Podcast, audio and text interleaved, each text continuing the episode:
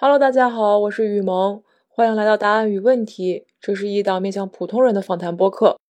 我们今天请到的嘉宾是二弟，和二弟是在北京超级星星课堂上认识的，非常感谢他愿意来做我这个播客的第一期的嘉宾。下面属于二弟的超级访问，今天正式开始。首先，我们先请二弟做一个自我介绍吧。嗯，Hello，大家好，我这个嗓子呀，感觉我们俩真的很紧张。Hello，大家好，我叫二弟，然后现在是一个失血过多的 打工人。这个血是滑雪的雪。呃，刚刚大哥也说了，我们俩是在超级星星课堂认识的，然后很开心第一次做他的这个访问的嘉宾。哦，好，你的你的你的自我介绍结束了是吧？对，哦，好，行，那我们就想先从你最近的近况来聊吧，就是你觉得自己最近的状态怎么样呀？其其实，嗯，最近这个状态，我觉得我有点复杂。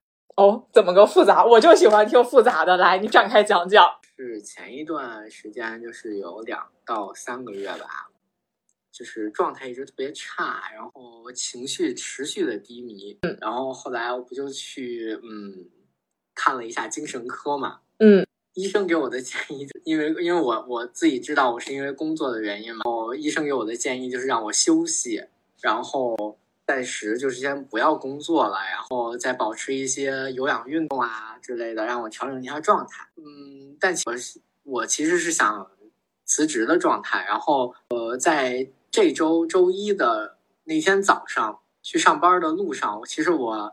特别难，特也不能说特别难过吧，反正就很抗拒这个事情。嗯、但是到了公司之后，我就我就觉得，我既然我要走了，我就先把我手里的工作先该该做的还是要好好做。哦，你好认真哦，真的，这老板们来看一看，这是多么认真负责的一个人啊！我觉得是这样的，就是毕竟你也在这个公司干了有好几年了，之前干的也不能说特别好了，起码呃没有什么问题。嗯，总不能就是说准备走了的时候，然后突然开始摆烂，我就觉得会不会有一种前功尽弃的感觉？嗯，反正我就觉得，离职这件事情就是大家好聚好散就可以了。对，就体面离职。对，是在这一周的工作状态中，其实我感觉我之前的那种焦虑的情绪和抑郁的状态，我觉得都有点改善了。嗯，我觉得可能是因为好多工作逐渐被我。用另一种心态去对待的时候，我就没有那么焦虑了，啊，并且一切都在我的计划之中，就是按部就班的进行。嗯，我的状态我感觉好了很多。然后最近我最近几天我就觉得还挺开心的。哦，那还挺好的。但你刚才通过你刚才的这个回答，我有几个问题想再问一下。你首先第一个就是，你去看精神科这件事情是可以被拿出来讲的，对吗？就从你看来，可以的，所以你觉得是没有什么的，这是一个很正常的一个现象。对呀、啊，就是说白了，当代打工人哪有、嗯、哪有不发疯的？就也不是发疯，就是大家可能多少都会有一些抑郁或者焦虑的情绪状态在里面，嗯、当然这些都是正常的。我通过这次的那个嗯就诊经历吧，我觉得我也觉得也可以给大家一些建议，就是观察自己的状态，如果这种。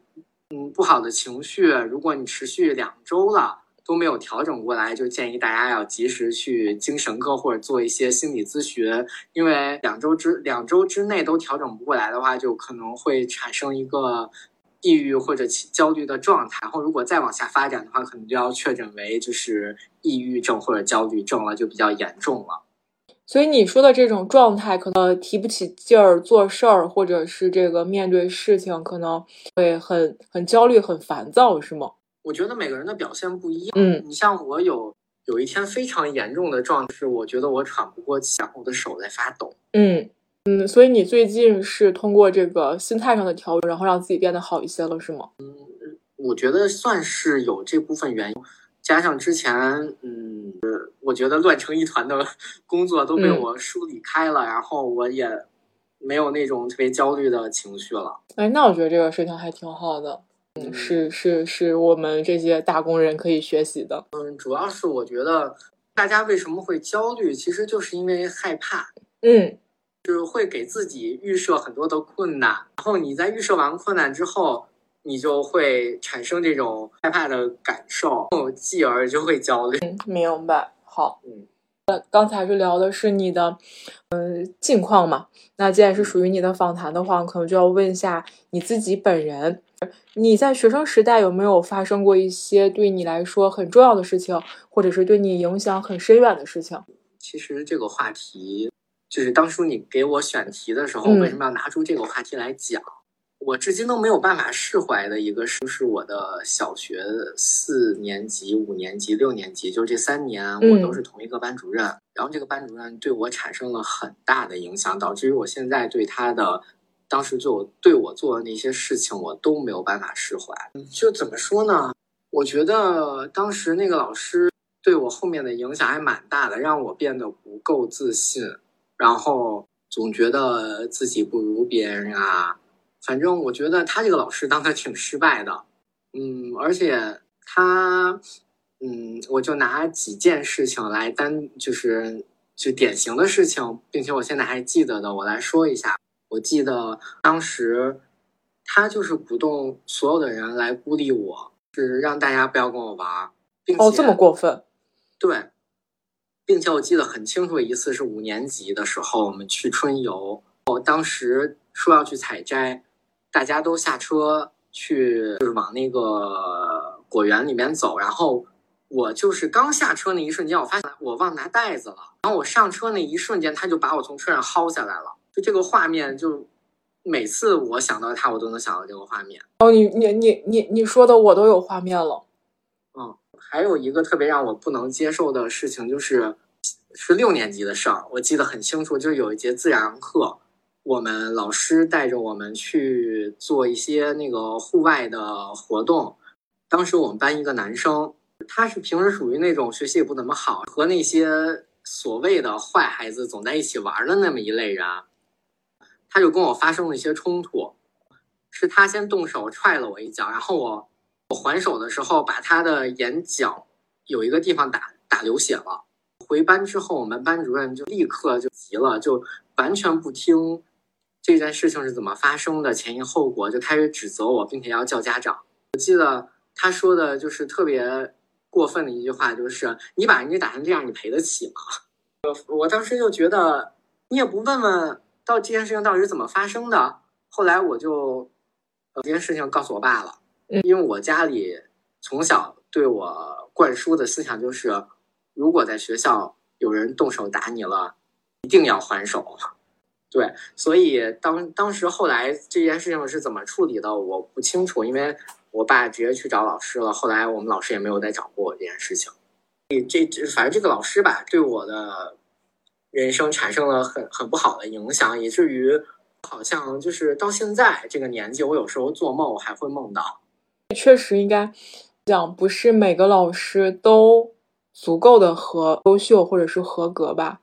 我觉得首先是他本人心态有一个问题，然后我也不知道我有什么特质触碰到了他的雷点，然后让他这么针对我。嗯，现在我也就是嗯开了这件事情无所谓嘛，就是但是他对我潜意识潜意识里面的一些影响，我觉得还挺大的。然后我我就是觉得说呢，你的听众有小朋友的话，就是面对这种合理的。老师一定要及时反抗，并且告诉你的家长。对，我觉得自己。对，我觉得这一点很重要。然后，其实我觉得，嗯，我虽然不知道发生了什么，但我觉得当时你爸爸应该也是有保护你，或者是应该也是有用另一种方式去去跟老师去把这件事情有事事情有解决的。肯定是，我觉得，因为我家里人，嗯，怎么说呢，就是我。爸爸的脾气其实不太好，然后他又很我真的是，然后他肯定就是不能看我受欺负嘛，所以我我觉得当时他跟老师处理的，嗯，可能也是比较坚决，然后后来以至于这个老师不再敢找我的麻烦。嗯，觉得嗯，这个老师可能就他确实应该是算嗯这样，就肯定是给你造成了一定的伤害了。老师虽然考了那个所谓的教师什么教师资格证，对吧？虽然考了那个东西，但实际上而言，可能也还就他们在情绪管理、在为人师表、在如何平等的关心和爱护每个学生上面，可能也还是需要去这个继续的学习和修炼的。我记得我初中的那个生物老师，就是在我毕业上高中的时候，有很多我。高中的生物的问题，我都还会去给他打电话，让他给我解答。那个老师人特别好。我记得有一次，就是他下班回家坐地铁，他真的就是一路都在给我讲题。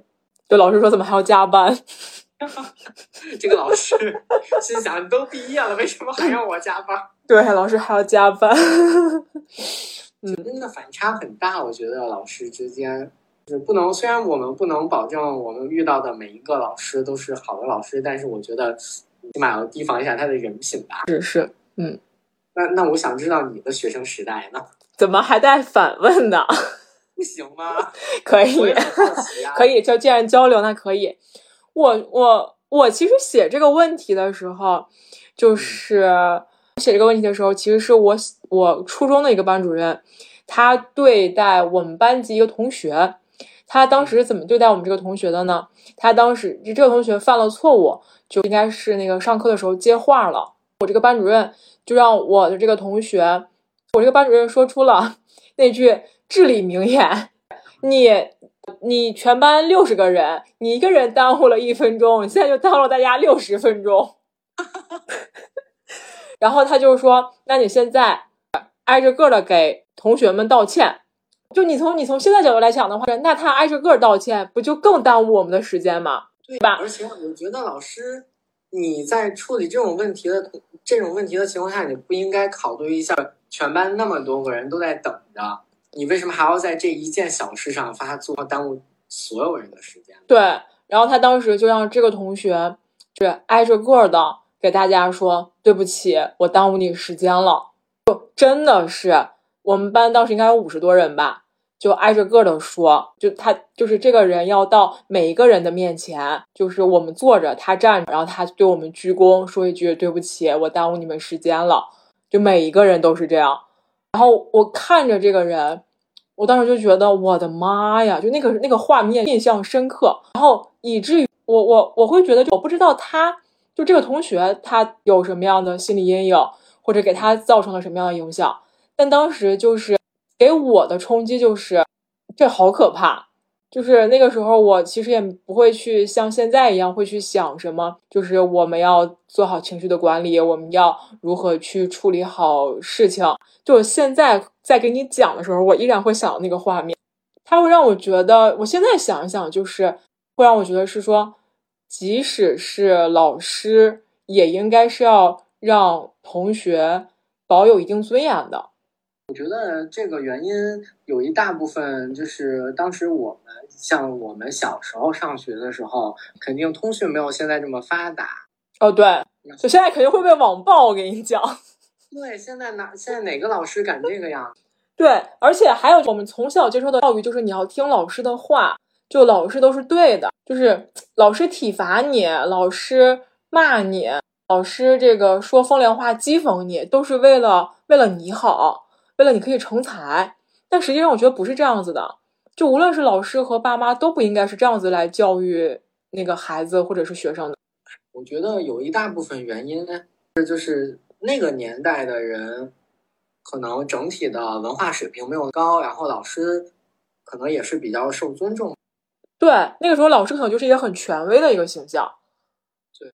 哦，我怎么办？哎，我俩讲完这个，就是今天晚上不会做噩梦吧？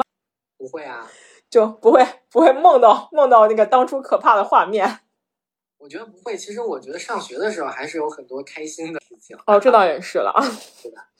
对，就我我我个人而言，其实我很怀念我的高中时代。我觉得我高中时代虽然就是可能没有好好学习，但是我认识了我 这一辈子最好的几个朋友，并且现在都关系很密切，保持联系。前一段时间不是。我那天就看完病回家，其实我当时谁都没有说，然后我就给我高中的最好的朋友，我就发了一个医生给我的诊，然后他二话没说，他打车就来我们家了。他们家住双桥那边，好远，我的妈！对，所以当时我真的啊，感动的都快哭了，抱着他哭。到就是我跟我那个朋友，我们俩就是每次在一块儿都特别开心。我觉得有这样的一个朋友，还真的是一件很幸运的事。觉得，嗯，学生时代，反正我觉得可能是这一辈子最无忧无虑的时候吧。虽然那会儿大家会觉得被课业啊、考试啊压得很繁重吧，嗯，但是回现在上班了，你回想起来，其实那个时候，就算你做错了什么，也不会承担什么样重大的责任或者是风险。我觉得，就是还是有人保护着你。哎，就你刚才在学生时代的时候提到了你爸爸那个处理帮你处理这个你跟同那个同学的纠纷这个事情。那既然你提到了就是那个爸爸，那我们就跳着聊，就是嗯，跳着聊的话，可能就想聊聊你爸爸妈妈和你的原生家庭。就首先，你刚才提到了是说你爸爸其实脾气不太好，嗯，但我想问的一个事情是说，你能够说得清楚你爸爸妈妈的性格吗？我的聊到我的原生家庭，这又是一个很复杂的问题哦，是吗？是的，就是 怎么感觉我今天是来听八卦的？不然给给你多一点素材不好吗？嗯，好好好好好。是我当时在你给你抛给我问题的时候，我就在想哪些可以聊的多些。哦，真的，你真的，你就是原始股东。我跟你讲，我们这个节目有一天要是火了，你就是原始股东。我跟你，那我可太开心了。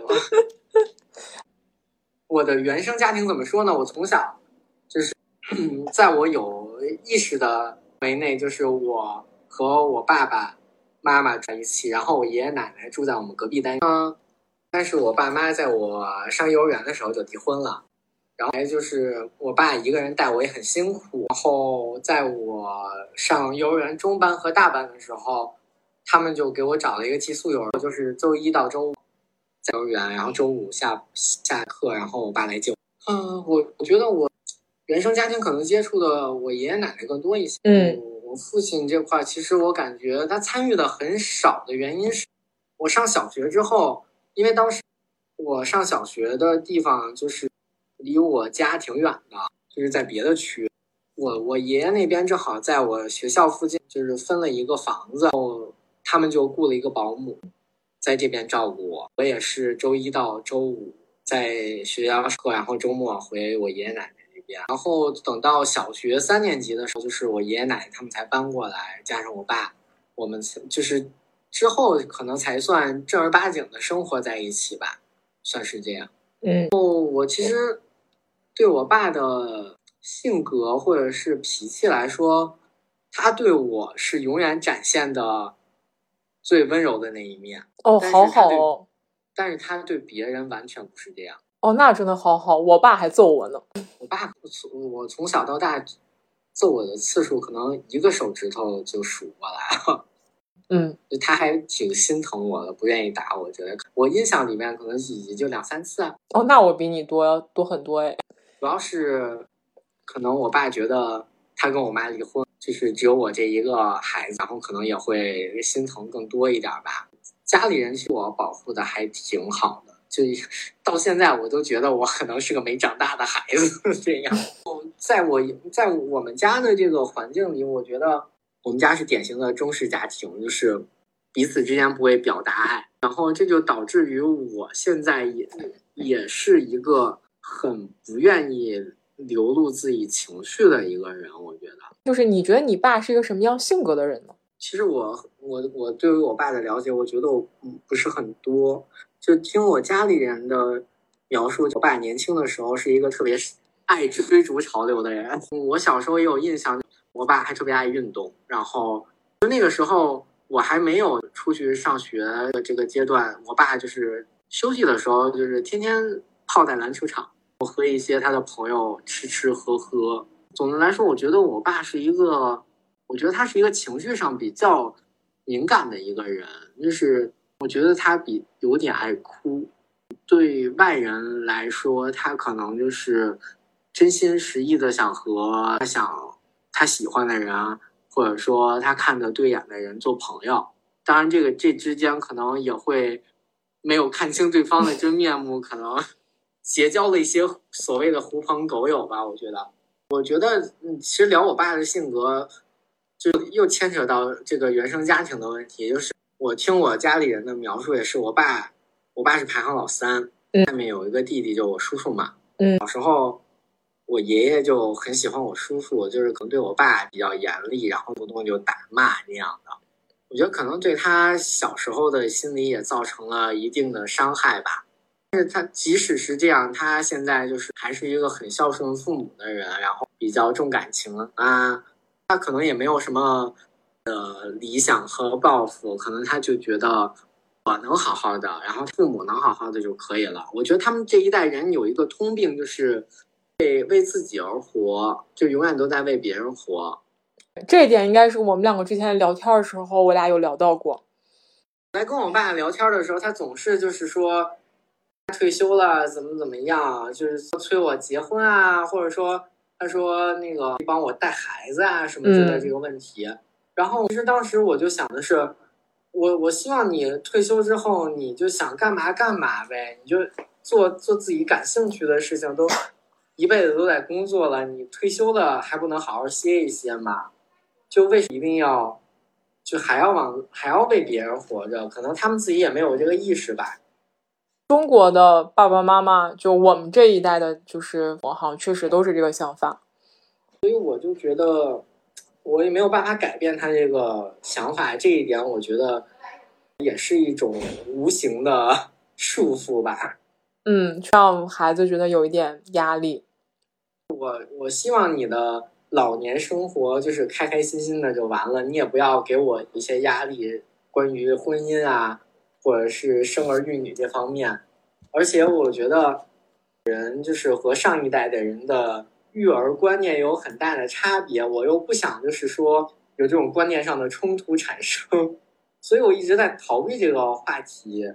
然后是一个很传统的人吧，他可能就觉得活着会按部就班的进行，他可能也会希望我活成这个样子，但是我并不想。嗯，那其实你没怎么提到你妈妈。大部分的，呃，也不能说大部分的成长都没有参与，就是完全没有。长辈之间的事情，当时离婚的时候做的比较决绝吧。然后就是我更多，我从我毕业嘛，中班的时候，大概我就没有见过他了。嗯。然后时候，然后当时见他，我也没有什么。一丝波澜，我感觉就是见了一个陌生人。嗯，这样。嗯，我这一个，我我特别不愿意，就不愿意跟他们发生争执的一个事情吧。嗯，他们就主动过来，就是说和我和我联系啊，然后关系。但是我觉得，我最那些年你都没有在，然后现在呢，对于我也没有什么意义。觉得我给你打个电话嘘寒问暖，我我觉得我就为我并不想给你打这个电话，嗯，就是会道德绑架我。他们刚离婚的时候，可能那个时候他们的情绪也不是很稳定，嗯，就所有人都就是你不要想你妈，他是一个怎么怎么样，就是反正他跑话，嗯，就你们一直在给我灌输，然后这个事情释怀了，然后你们又开始让他好。有一点双标嘛，我一时之间没有想好一个合适的词儿。那个时候没有做好自己的情绪管理，没有冷静的去处理离婚这个事情，然后一代造成了一些的问题，然后他们意识到这一点，对于我们这一代人来说，可能更不敢去做父母吧。原生家庭这个话题，你觉得你还有什么想要聊的吗？话就是有一点，我还我再跟你聊聊吧，就是我在家里人的，嗯，家里人在家里人一面就是沉默寡言，不愿意说话，嗯，知道为什么我会变成这样，但是这一切都是他们造成的呀，因为我那个时候我想跟他们分享什么事情，分享的事情，他们就会跟你灌输你要好好学习，怎么怎么样，你爸为了抚养你很累，怎么怎么样，就是你的情绪价值没有得到相应的反馈。然后我就觉得我都不想跟你们说了，跟你们说了也没有用啊。嗯，是我们那会儿经历经历过的一些社会问题吧。嗯所以我不知道，嗯，一个内向人还是外向人，反正我我是有两，我觉得我是有两副面孔的，在 就在家里就是一个就小爱人儿，嗯，然后在外面，我和陌生的人就是表现的也很很不愿意说话，但是和熟的人就是疯疯癫癫。对你其实最开始给我的印象还就是挺爱的一个人，但等熟悉了之后，觉得我的妈这么 E，真的好 E 啊！我的天呐。但就是人格测试啊，嗯我还是一个爱，对我觉得这个东西好，其实它不太会变，就是你可能会会根据一些环境，或者你遇到的人，或者你那一天的那个呃状态，你到底是是爱还是 E，但其实你内核的那个东西应该不太轻易会改变，应该是这样，。然后嗯，不是很熟悉的人，就是对我的评价是觉得我一张臭脸。哦，对，就有一点吧。我我高中的那个有另一个好朋友，就是他现在到现在对我的评价都是，就是觉得第一次刚开始不熟的见我，就觉得我很高冷，然后摆一副臭脸，谁都不顺眼的样子，很难接近。对，嗯，哎，好像也有人这样说我。对，对，要不然怎么你能来做我节目的第一期嘉宾呢？就很神。我也是看你小红书我才知道的。哦，是吧？对，嗯，主要我们说这个话题，天天就是卷卷卷卷着上课。对。哎，我觉得这个话题可能以后值得单开一期，就 找几个小 I 人聚在一起。今天我去精神科做测试，嗯出来我是一个倾向外向型的人，所以我就觉得，嗯，一定有一个不科学。我觉得不要给自己贴标签儿，对对就是对你想活成什么样就活成什么样。对，就我有一个朋友，很爱自己，很爱往自己身上贴标签儿，嗯，然后贴来贴自己贴成双向了，哦，真的会。他在某一个阶段会给自己贴一个标签儿，觉得自己是这样的人，然后可能换了一个，又又给自己贴另一个标签儿，觉得自己又是另外一种人。然后我就觉得，找寻到自己到底是一个什么样的人，然后所以才想一些标签儿来怎么说呢？认识彼此，或者说他嗯为了让他更好的认识自己吧。但是他没有意识到，其实没有才是最真实的他。嗯，对我我最近的一个感受是说，我觉得就是人自洽就可以了，对，你就自洽就行了。人。人有时候不自洽，也是因为外界，然后和自己的内心有一个不平等的一个感受，才会让自洽。但是这个话题跳怎么说呢？我们可能活了一辈子都在都在追求自己到底，就就也不能说追求吧，就是说都在寻找到底是一个什么样的人，或者是我自己想活成什么样的人。说到你的话，就是你现在的感情状况是怎么样的呀？你愿意跟大家分享吗？我算一算啊，啊，算一算。我都单身三年多了哦，哎，哦，挺久的，跟我差不多。啊，属于一个，我觉得很难遇到一个自己喜欢的人啊。在一个嗯享受当下的一个状态的过程中，就是感觉工作，然后运动，还有其自己其他的爱好，我的时间已经排得很满了。我没我没有精力和时间去留给谈恋爱或者喜欢一个人这件事情上。就喜欢一个人，对你的生活不会有加分。没有想过，嗯，我觉得谈恋爱这个东西可以有，也可以没有。恋爱的时候你是恋爱脑吗？我觉得我有一点恋爱脑，哦，就是你反观你很我我很不喜欢自己谈恋爱的那个状态，你知道吗？嗯，就恋爱脑的状态。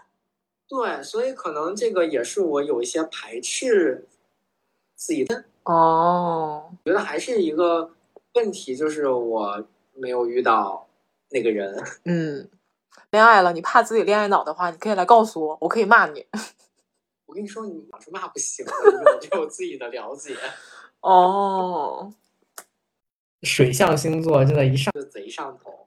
刚还说不要给自己贴标签，然后我觉得这个对也不能算标签吧，就是我觉得心智性就是一个大数据的合成结果。嗯，毕竟我也总说我自己是射手座，放荡不羁，爱自由。你单身这几年的想法是什么呢？我很好奇。我就觉得没什么，就我现在会问你，就是因为我会觉得，就是谈恋爱可能不会给我加分，就不会给我的生活加分。嗯嗯，现在就偏向于喜欢那种怎么了？不是，我其实 没有，就是我现在我我偏向于喜欢的是那种，就是他能给我不一样的东西。嗯。比如说，我家里会跟我说说，哎，你看看你周围的朋友，或者是你看看你同事，以及说你看之前同学什么的，有没有就是合适的，你可以那个就是划了划。但我会觉得，就是刚才提到的这群体，他们都跟我会有一点类似。嗯，就我就是下一段谈就是想找刺激。啊，就是你，我觉得我骨子，我我也不是说骨，不是说骨子里吧，就是嗯，慕强心理。哦，强也不是说所谓的气啊，或者说外在的一些因素，我是恋质性恋。嗯，当在我感兴趣的某一个领域的话，我就会产生一些嗯 爱慕情绪在里面。嗯嗯，对，我能够，我能大概感受到你的感受。嗯，没有感受到。这也不用强硬的，就是知道吧？我们的关系也没有那么塑料吧？嗯，你好，我感受不到。嗯，行，我不懂。什么就是焦点反那种，那个正式。不是，主要是第一期我还没有没有找太准风格，就我不知道我是应该就是要应和你，还要怎么样？没关系，我们试一下吧，whatever，随便。我觉得我们就还是那个看嘉宾的反馈和这个聊的过程中间的这个调整吧。你调整一下，我们进入下一个。好，我们继续来聊。所以你有思考过人生的意义吗？人生的意义这件事情上，在我情绪不好的时候，我想了很多。我那个时候找不到人生的意义，我就觉得生下来一直被安排，我一直要告诉你就要上学，要毕业了要上班。然后上班之后，可能在大多数人的眼里，可能成长经历中会产生很多外，就是外界会对你产生很多就是不好的影响。这影响可能会让你变得贪图享乐，然后虚荣，可能是想跟别人竞争。这种情绪大家都有，就是我觉得是要也也不能说就是这种情绪不好，或者说这种想法不好。人都成长经历，很多人都会经历。但是我觉得是时候要停下来反思一下，就是想这样的想法或者这样的情绪，真的想要的吗？人生的意义还是说找寻自己吧。这可能是个怎么讲，终生的课题。对，是个终生的课题。你可能每个阶段觉得人生的意义都不一样。嗯，这个问题我也想听一听你是怎么认为的。怎么又回来？我的妈！说实话，我就是我记得有一次公司年会，我跟几个同事，然后喝了酒，我们在一起聊天，就聊到了说人生意义这件事情。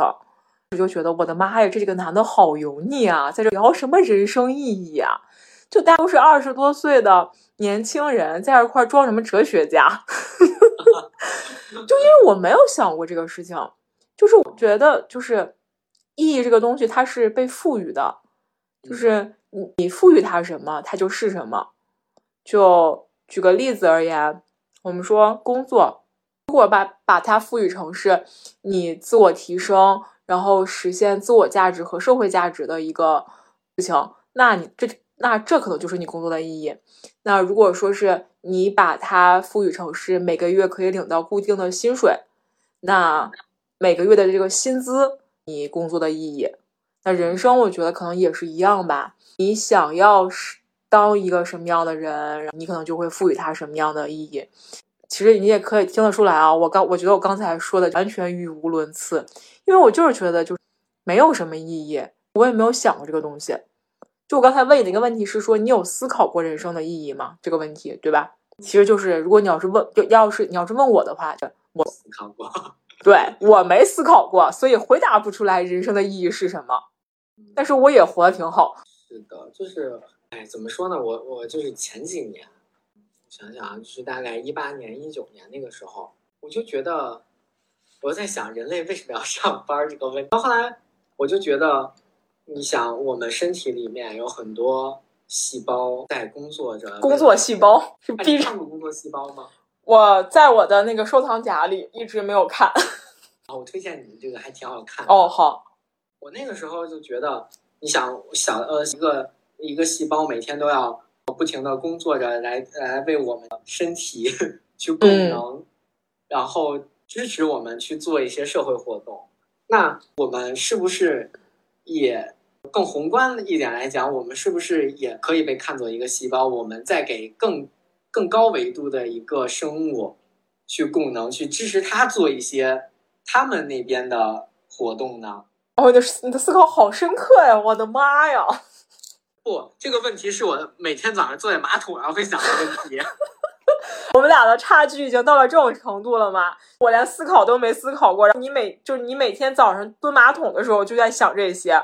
就就就你早上上厕所的时候，我们正常人都刷手机，就主要还是还是不想上班，你知道吗？就给自己找原因，为什么要上班啊？好，因为因为你从你从你现在看见的这个世界中，我觉得我找不到我上班的意义是什么，所以我可能就就思绪就飘飘飘，越飘越远，把自己上升一个维度，就为高维的生物服务。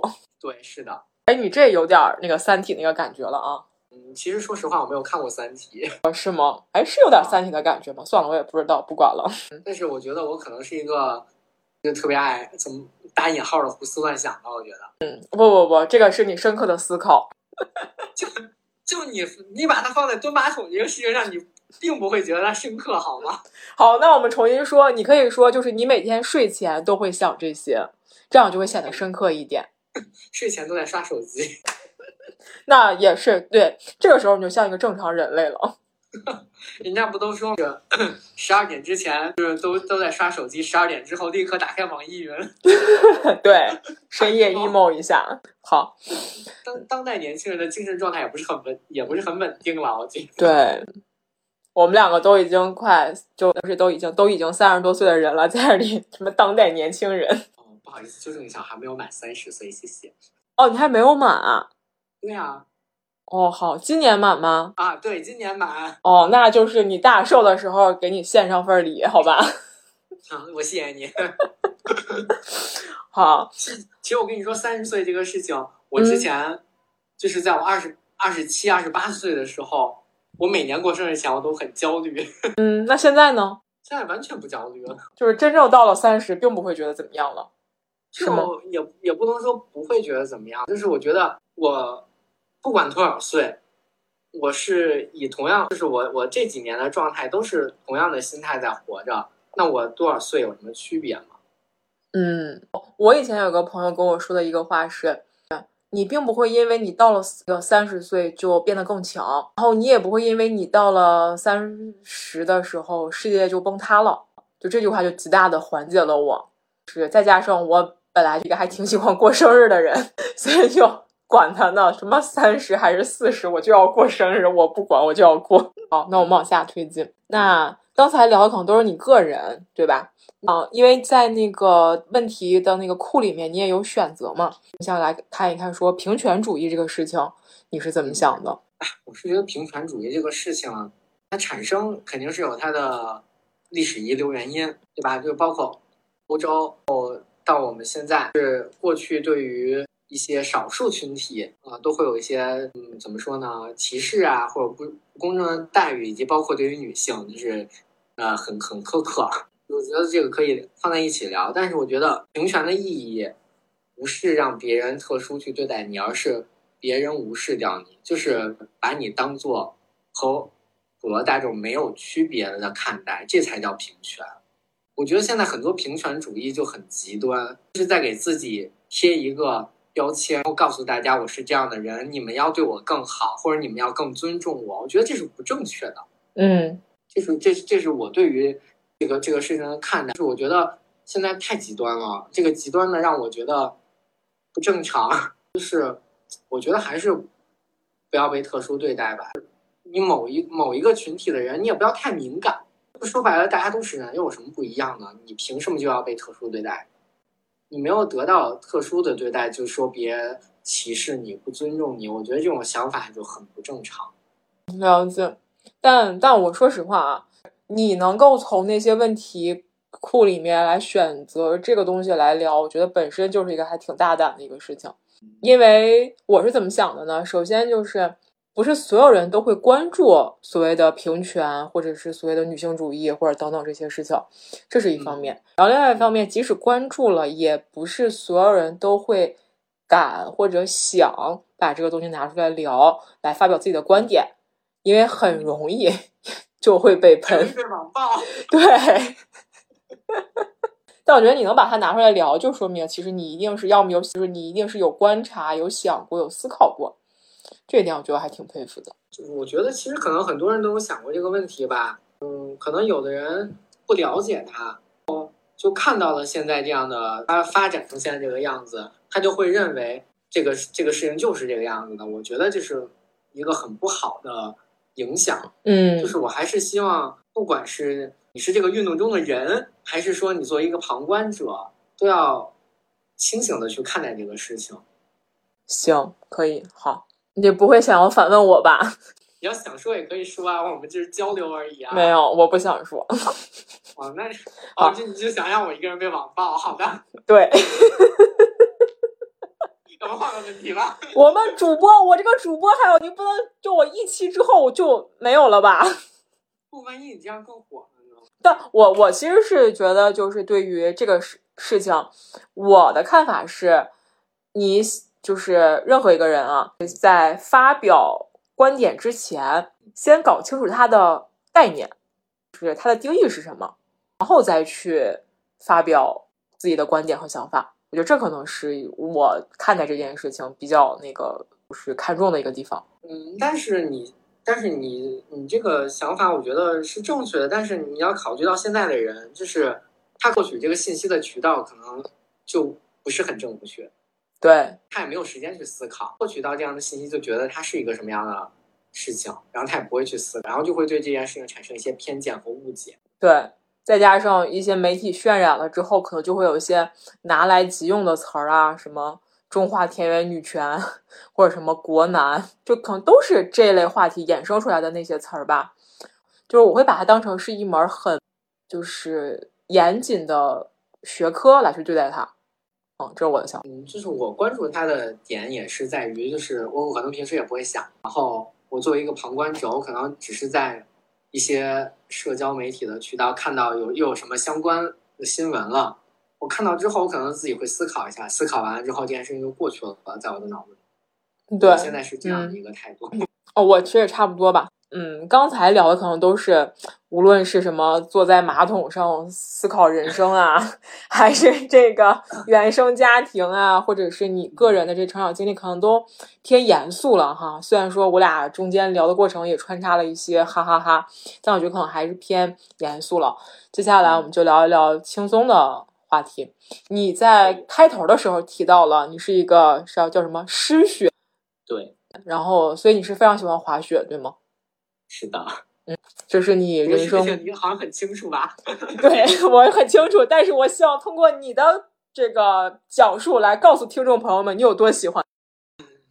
怎么就热爱这件事情？你，我觉得有时候你不能用一个标准去衡量，就你一定要说我多喜欢的话，我就像你之前看，就是到雪季的时候，然后可能每个周末都去，晚上下个周接继续去，这。我觉得我我之所以喜欢，还是因为就是我在，我本身就是一个比较喜欢极限运动，比如说蹦极啊这种事情，我都很很很喜欢，就很热衷于尝试的。你像我滑雪，我滑我我我未来的规划的方向就是我要去玩公园，就是做一些跳台啊、道具的这些动作。就是我其实滑雪，在我刚接触滑雪的时候，我并没有想过之后要就是滑成什么样子啊。但是就是我慢慢了解之后，我就会去关注，然后我在一些视频网站啊看到的，让我。心潮澎湃、热血的那种画面，就是就是这些跳台的视频，是我会觉得，如果我这辈子不走这个方向，那那可太遗憾了。嗯，就就就是自己总归要去尝试嘛，就不尝试就会觉得好可惜。所以我未来会在小红书上刷到你跳台的视频，我可能会单独先发给你。我就知道我们俩的关系一定会是这样。不是是这样的，就是我我是一个，我觉得我对自己的要求还蛮严格的，就是如果达不到一些水平的之前，我是不会发出来丢人的。那我一定会鼓动的，哇，好厉害，好棒，这个好，我一定会这样说的，放心。就像就像上上超星一样，就是我如果对自己的呃实力觉得很弱的话，我是绝对不会往前台站的。嗯，有内涵到了很多人。没有内涵别人的意思啊，就是我对自己的要求要求比较严格，都是看自己。对我们都是嗯，只看自己。要不然你把刚才那段掐了，把那个逼掉吧。对，这段会掐掉。好，那除了滑雪之外，你还有什么其他的，比如说喜欢的东西，想要按头安利给大家吗？哎，先说一个，你会把滑雪安利给身边的人？但是我会，就是我还是希望有更多的人去感受这种快，嗯，呃，但是我这也因人而异了，并不是每个人都喜欢，就是这这项运嘛，因为它还有一些危险的因素在里面。明白，还是看个人的喜好。嗯，就你不你你不去，我也不会强求你。但如果你想来的话，或者你想了解的话，非常欢迎。好，嗯，好。那除了滑雪之外，你还有就是你觉得非常好的东西，想要安利给大家？你指的你指的是我我喜欢的吗？对，嗯，其实我之前沉迷过一事情，就是我沉迷于做陶艺。嗯，哎，果然很很挨人哎，这个是吧？对，就是嗯，我在做陶艺的那个过程中，就是完全放空自己，只专注于这一件事情。然后你不管做的好做的不好，就总会有一个成出来。然后你是因为自己做，你也会很开心。哎，这个我倒是想去试一试。你说的我都心动了。嗯，反正我我当时就是有一段时间，长达一年多的时间吧，就很。然后现在我家里还有好多我之前做的东西，什么我现在烟灰缸就是我自己做。哎，有点意思，我要去尝试一下。我之前还做了什么小花瓶、小杯子，就是我可能会某一段时沉迷沉迷一个活动，然后过一段时间可能就不感兴趣了，又在又在继续寻找下一个感兴趣的事。嗯。但我觉得人生就是这样嘛，可能就是在不断的寻寻找。就是你，你，你，你，你每个阶段热爱的东西，肯定它对于你是有一定情绪上的帮助的。我嗯，好，那我们最后来说一说，你有什么人生愿望？这个话题让我觉得啊，这是我自己选的，我都忘了。人生愿望这件事情，我就觉得就是健康的活下去就好了。好，嗯，就是因为之前你也知道，去年住院了，对。然后我就觉得生病这件事情，对于对于对于一个人来说实在是太痛苦了。嗯，就不求大富大贵，就平平安安的度过完这一生就好了。好，这个很朴素的愿望，一定，我觉得一定会成真的。就像我们现在 这么热爱运动，对我们真的就是酒也不怎么喝了，然后又热爱运动，又关注自己情绪。哦，我们有什么理由不长命百岁？对不对？我也。我也不是说求长命百岁吧，就是在我活着的时间里。嗯，那我们有什么理由不会会不健康？对，好。就我觉得长命百岁这个问题，不要给自己太多压力。但活着的每一天都健健康康的，对吧？对对对对，就是就是，比如说我现在这个阶段我很健康，可能明天我就死了，但起码我没有受过什么罪，我也我也很满足了。哦，你好豁达。就我我好像就从我很小的时候。就十几岁的时候，我就没有想过我要活多长或者活多久这件事。嗯，就是我是觉得，怎么说呢？就是活着，享受当下的每一天吧就可以了。就是因为其实我我我我我觉得我之所以有这样想法，也是看我爷看我爷爷，嗯，看我爷爷的生活状态吧。我总结到，就是我爷爷是一个怎么说呢？是人之常情，他是一个很怕死的人。嗯，对，好像老人到了一定年纪，好像都这样，会吗？嗯，我觉得是的。嗯可能我们现在没有到那个年纪，也感受不到嘛。有可能。嗯，反正当下是这样，可能未来等我老了以后，我也很怕死。对，谁也谁也说不准，对吧？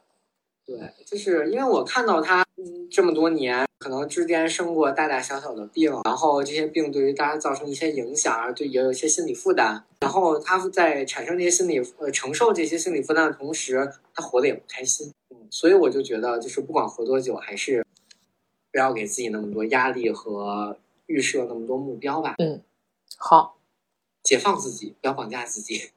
好，行。那我们刚才聊了这么多，其实基本上都是我问你答。当然了，确实没有预想到还会被偷袭，你还会反问我。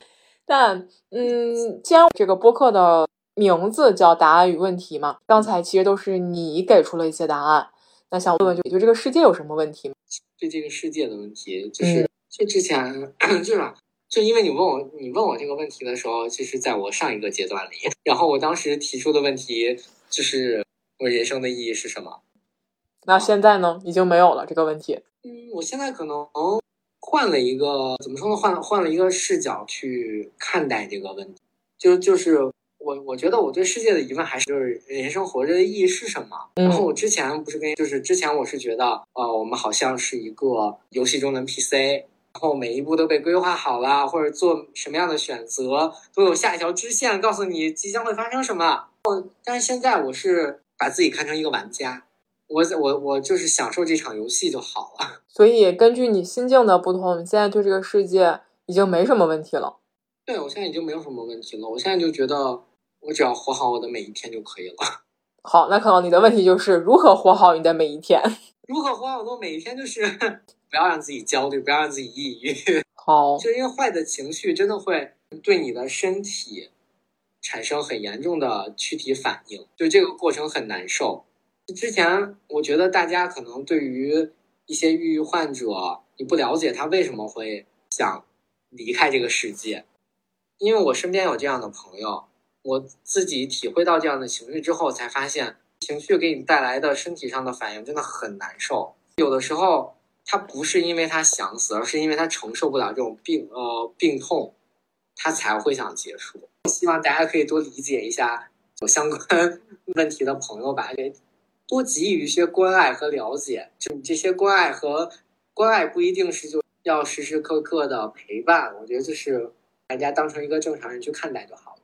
嗯对，我觉得这一点可能是无论是我们身边的家人、朋友、同事，我们都需要去注意到他们可能会有这样的问题，但是可能也又不要过度的去关注他们。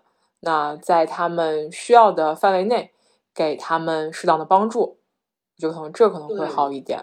因为因为人家在承受这种痛苦的同时，你突如其来的这种 额外的关心，会让他觉得我就是个病人，就产生一些更多的心理压力吧。我觉得对于人家的病情啊，或者是恢复，也不是很也不是有很大的帮助。好，那录到现在，你还有什么想要聊的吗？或者还有什么话想要跟听众朋友们说的吗？等我想想，嗯，